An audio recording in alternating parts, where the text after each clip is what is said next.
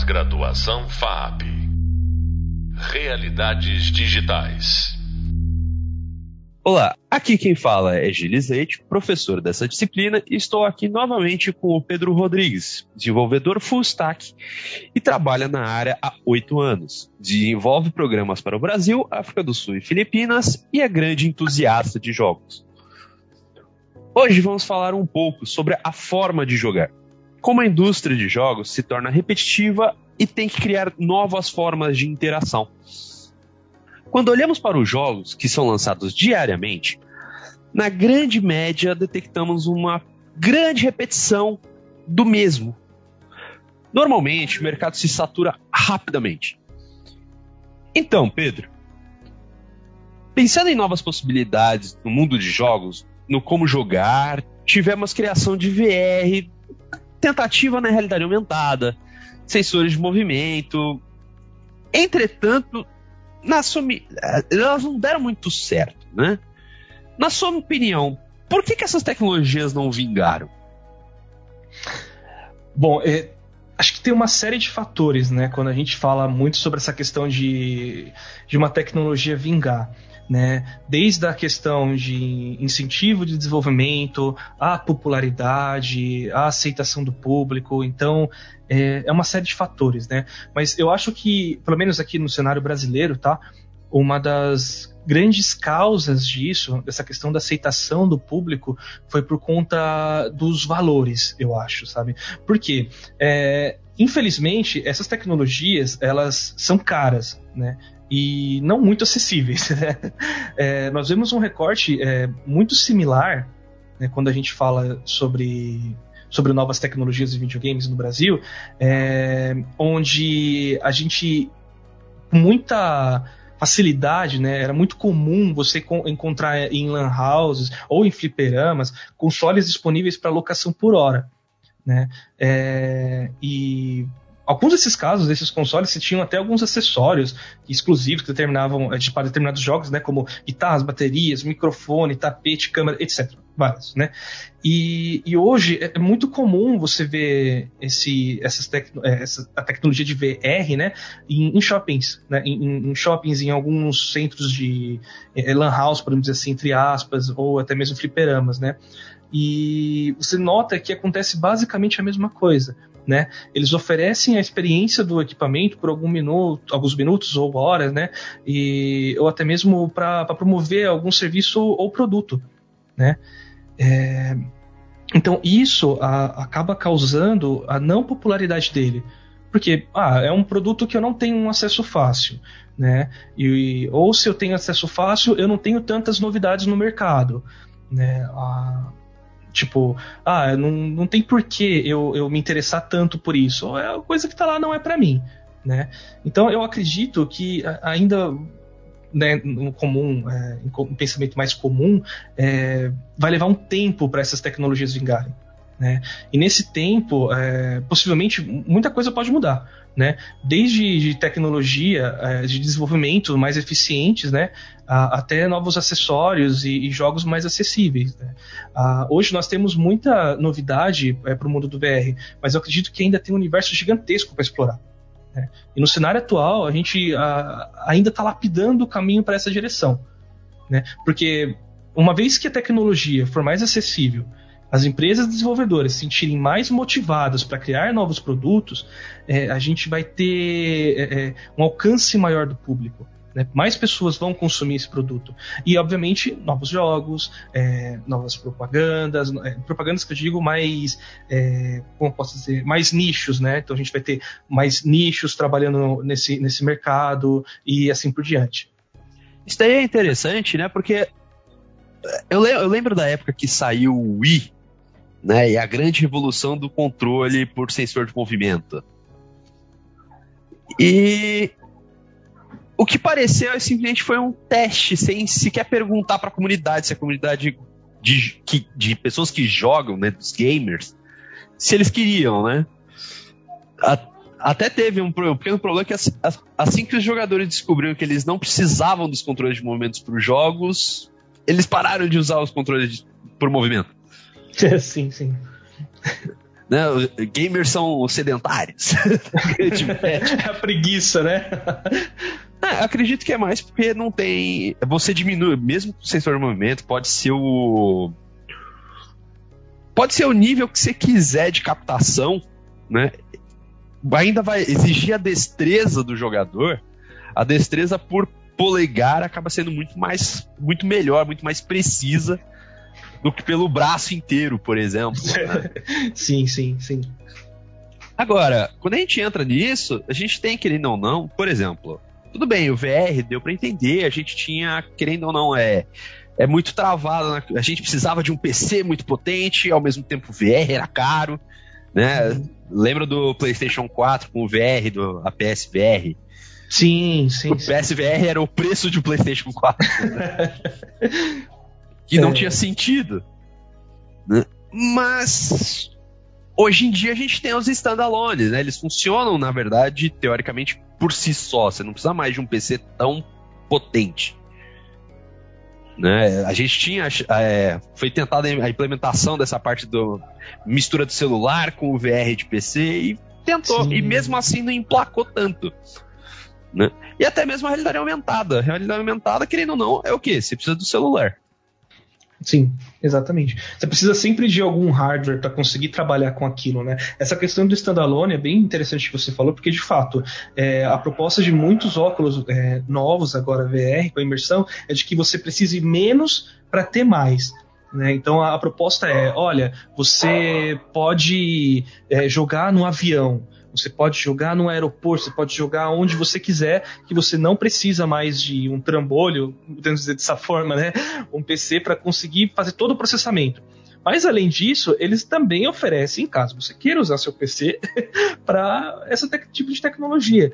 É, essa questão do, dos standalones, é, que estão agora aparecendo mais forte no, no mercado, talvez é, seja é, uma tentativa de empurrar o produto, fazer que ele se torne mais popular. Né? E eu acho que também não só isso, nessa questão de fazer que ele se torne popular, mas também na questão do tipo. É, você pode ter mais liberdade. Né? Então, por exemplo, você vê nesses jogos VR, né, principalmente standalone, é, novas possibilidades. Então, por exemplo, é, eu vi. Tem um, tem um tempo que eu vi alguns jogos onde onde ele transformava a sua casa no jogo. Né? Então é, é até um pouco perigoso, na verdade, né? Porque no trailer você via a, a, o player andando pela casa e de repente surgiam zumbis é, saindo por portas e janelas, né? Então, eu fiquei pensando, gente, isso é genial, eu achei sensacional a ideia, mas ao mesmo tempo, se tem uma escada e a pessoa não viu, a gente vai ter um problema muito grande nisso, né? Então, assim, estão tentando, né? Estão fazendo tentativas fortes de trazer o VR para o mercado, né? E eu acho que esses standalones, de fato, eles têm feito um bom trabalho, né? Aí isso a gente vai descobrir daqui a alguns anos, né? Mas por enquanto, pelo menos, as ideias são muito boas. Não, e aí, é inter... e normalmente, uma das coisas que chamou muita atenção, né, do VR principalmente, é que ele trazia uma ideia de imersão absurda, né?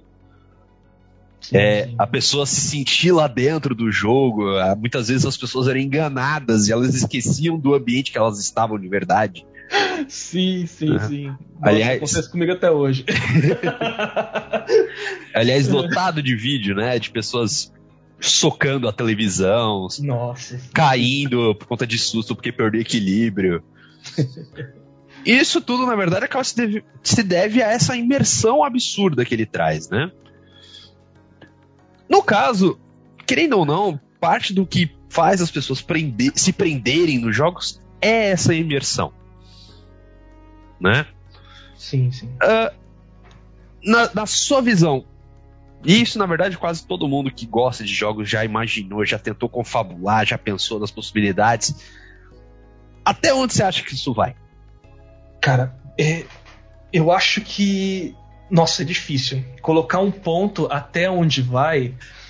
É, eu, acho, eu acho bem complicado porque o céu é o limite, né? É. Vamos brincar. no seu conceito, qual é o ápice da imersão?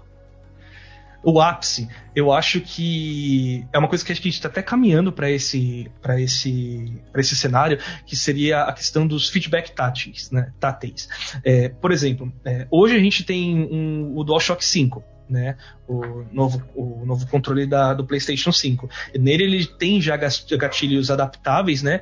É, onde dependendo do tipo de arma ou terreno que você está passando, ele fica mais leve ou mais pesado. É, eu acho incrível isso, tá? É, uma outra questão que a gente tem dessa questão desses feedbacks é, foram os Joy-Cons da Nintendo, né? Que eles têm sensores que, meu, é impressionante aquilo.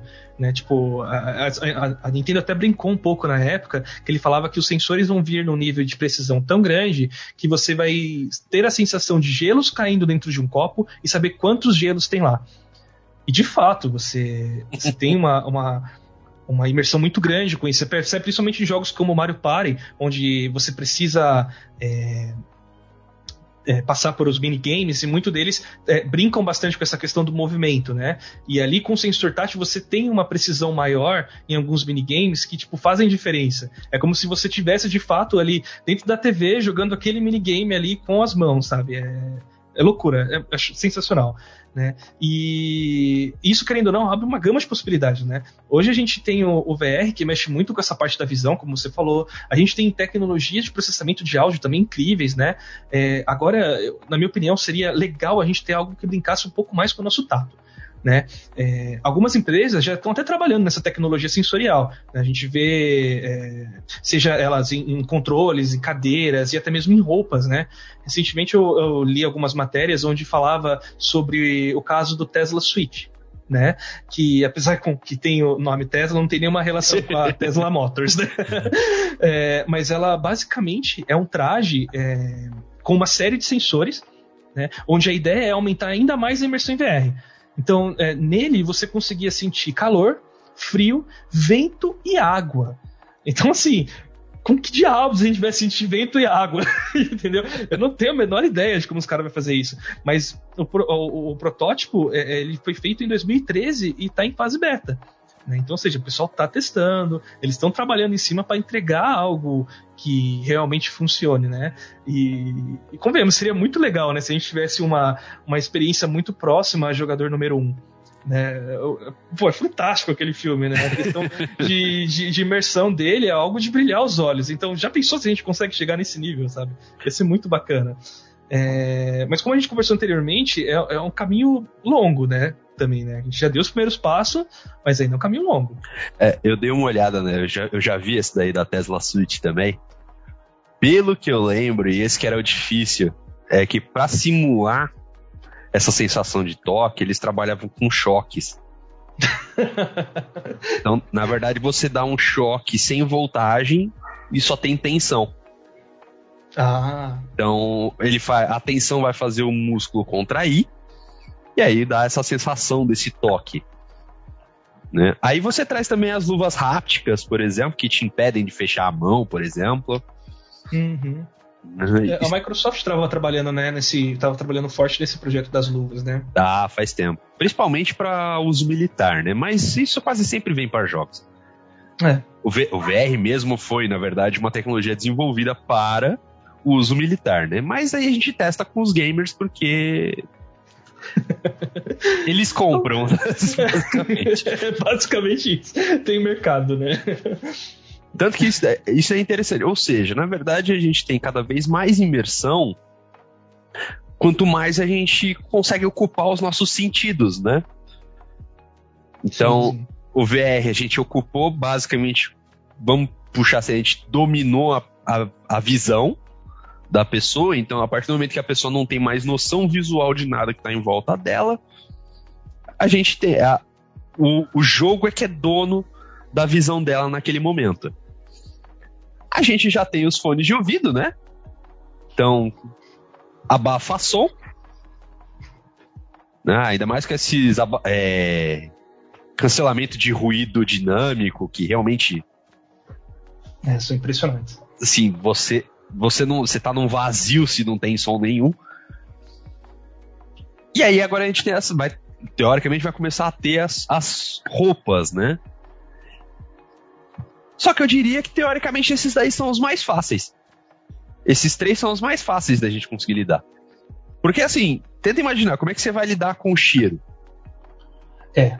Esse, esse acho que de fato é, é o mais complicado. Eu acho que você consegue simular muita coisa, mas você teria tá viajando legal aqui agora, tá? Por exemplo, se a gente fosse simular uma questão de cheiro, como que funcionaria isso? Por exemplo, ah, eu sou desenvolvedor de um jogo.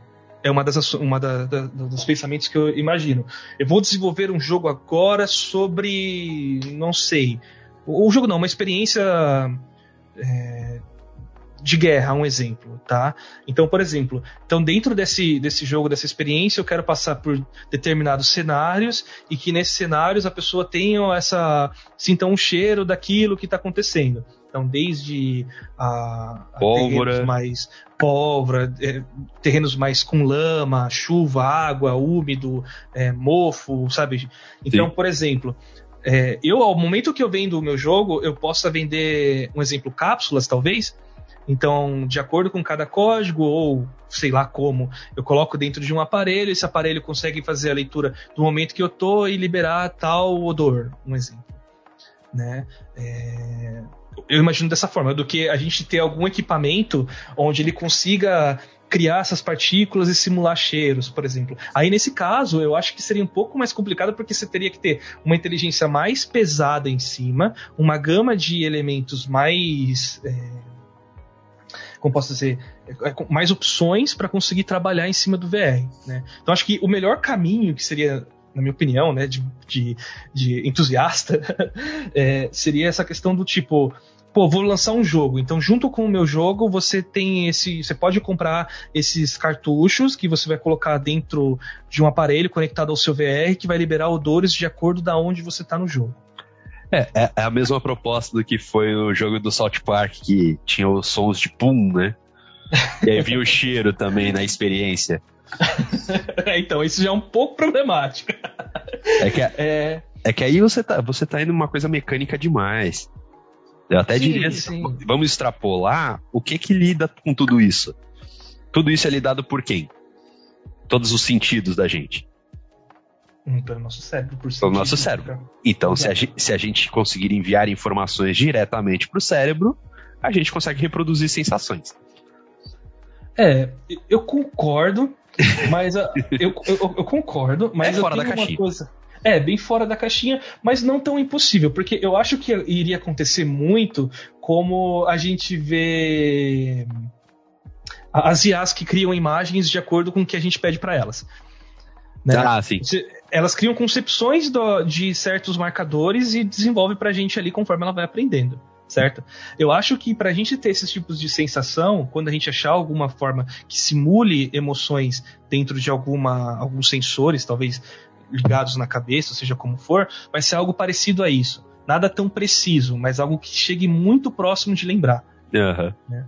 Mas aí, mais uma vez, eu achando limitação dentro de um universo uau, né? Sim, é extrapolando a ideia, mas é, teoricamente é a gente pensando no máximo do máximo, né? É, exato. Uh, aí no caso, é o seguinte, voltando um pouquinho lá para os jogos, uh, a gente acaba com essas saturações, as pessoas na verdade tendem a ter as mesmas ideias, né?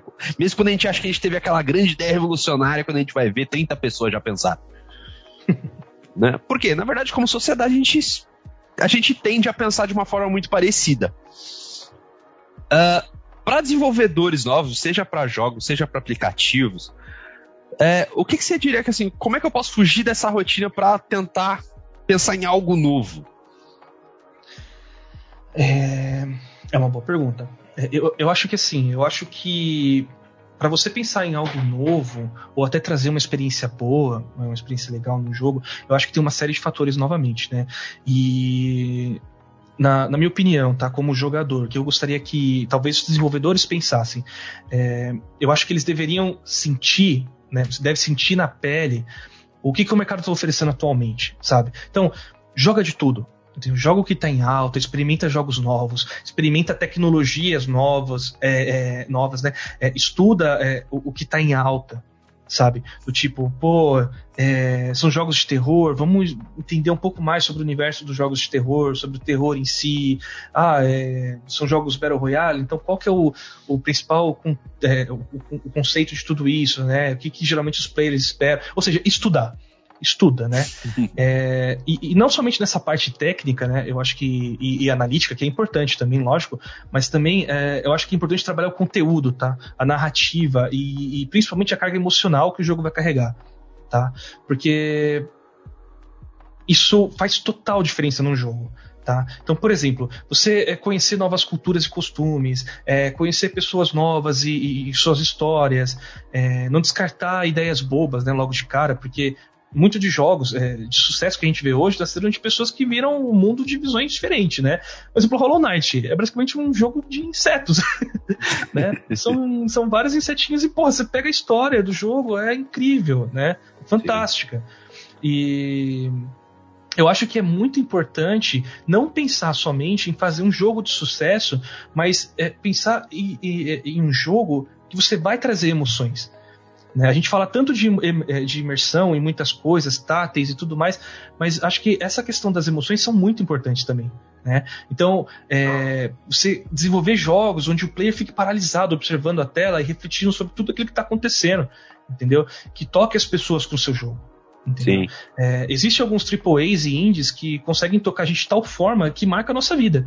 Né? Alguns exemplos, né, mesmo, é, que eu tenho comigo, né, dos jogos que eu joguei, tem o The Last of Us, parte 2, né, eu, cara, eu fiquei na bad por dois dias, tá? Eu, eu, eu, eu porque o, o, jogo, ele consegue te empurrar de uma forma que faz você sentir o que os personagens estão sentindo em, de várias formas diferentes, entendeu? E, e, sendo bem honesto, eu acho que até hoje eu não tô preparado para rejogar ele.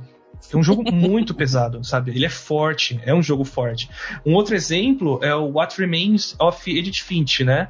Que é um jogo que brinca com as suas emoções, né? Que o, ele leva, ele faz levar um tempo até você entender tudo o que está acontecendo, né? Ele tem uma narrativa leve, divertida, mas com uma profundidade incrível, né? E você toma até um grande choque quando você começa a notar o que realmente está acontecendo ali, saca? É, Layers of Fear é outro caso, né? Que, que demonstra quanto de, quão devastador pode ser a obsessão pela perfeição. Né? Quantos sacrifícios são feitos em nome do ego, sabe? Então, todos esses exemplos são jogos que vão desde mecânicas mais simples até mais complexas, né? E de tipos diferentes de narrativa jogabilidade de forma geral, né? Mas todas elas têm uma carga é, emocional gigantesca. Né? Então, eu acho que a gente tem que focar sim em novas mecânicas, em novas narrativas, em jogabilidade, mas focar principalmente em o que o seu jogo quer passar. Entendeu? É, o que, que o seu jogo quer que as pessoas sintam. Legal. Não, aí, aí agora, Pedro, só, só pra gente poder terminar, é uma última perguntinha para você, aí de novo tocar no seu seu apaixonado pelos jogos, aí seu entusiasta de jogos. A questão é assim, a gente sabe que tudo tem um limite. Uhum. Né? No seu, na sua visão, esse limite existe pro jogo? Um dia os jogos vão parar de evoluir? Certo. É, para ser honesto, eu, eu, eu, não consigo imaginar qual que vai ser o ápice ou até onde, onde vão evoluir, entendeu? Eu até prefiro não pensar muito nisso, né? É, porque a gente vê é, uma série de jogos lançados com novidades, tanto em termos de, de, novas tecnologias, ou narrativas, ou até materiais repaginados, que de certa forma ainda surpreende a gente de forma positiva, né? E, por exemplo, né, a gente teve o Stray que saiu, né, que é basicamente um jogo que você é um gato, fazendo coisa de gato, entendeu? E, e, tipo, tá levando a internet à loucura o jogo, né? Inclusive, é, é, é um novo recorde da distribuidora da Annapurna Interactive, né? É, com mais de 50 mil jogadores simultâneos na Steam, né? No, no lançamento dele. É, isso porque é simplesmente uma ideia simples, né? Não entregou nada, é, não entregou é, nada extrapolante, sabe? Mas muito divertido. Né? É, por, ainda, é porque tem ainda... o drone. Tem o dronezinho. É, eu não consegui jogar ainda, mas eu vou em breve. é, então, assim, e a melhor parte de tudo isso é que a, a, distribuidora ela tá apoiando várias ONGs e instituições de resgate e doação de gatos de rua, né? No Reino Unido e nos Estados Unidos. Então, ela começou a, a, algumas ações de marketing em parceria com essas instituições, ajudando na arrecadação de dinheiro para resgate dos gatinhos. Né? Então, mais uma vez, é, jogos não sendo apenas jogos, entendeu? Uhum. é, e é essa parte que eu gosto muito, né? Que eu amo da indústria, porque a ideia de melhorar não só o nosso dia, né? Nos divertindo, mas de aproximar as pessoas, de trazer visibilidade, de ajudar comunidades, e é essa evolução que eu espero para os próximos anos. Né? Não apenas para novas tecnologias e novas formas de jogar em termos de imersão, mas algo que faça ver o mundo de forma diferente. Pô, isso daí é muito legal. E eu acredito que seja um dos grandes sonhos da grande média dos jogadores, né? Sim, sim. Uh, Pedro, vamos encerrando por aqui. De novo, muito obrigado pela presença. Você, trou você trouxe muitos pontos muito legais. Né, mesmo que sejam mais uns pontos partido pessoal, mas querendo ou não, é uma coisa que é é um ponto importante, é um ponto que no, a gente vai ver em muitas pessoas, então muito legal. Muito obrigado mesmo pela presença. Você acabou de ouvir nosso podcast sobre a, as novas formas de jogar. Novos impulsos e interações com o nosso convidado Pedro Rodrigues. Sobre esse tema, convido você a saber mais no Hub de Leitura e no livro Regras do Jogo, Fundamentos do Design de Jogos, e Upgrade, Jogos, Entretenimento e Cultura, indicados no Hub de Leitura da disciplina. No próximo podcast, vamos falar sobre otimizações. Até breve. Pós-graduação FAP Realidades Digitais.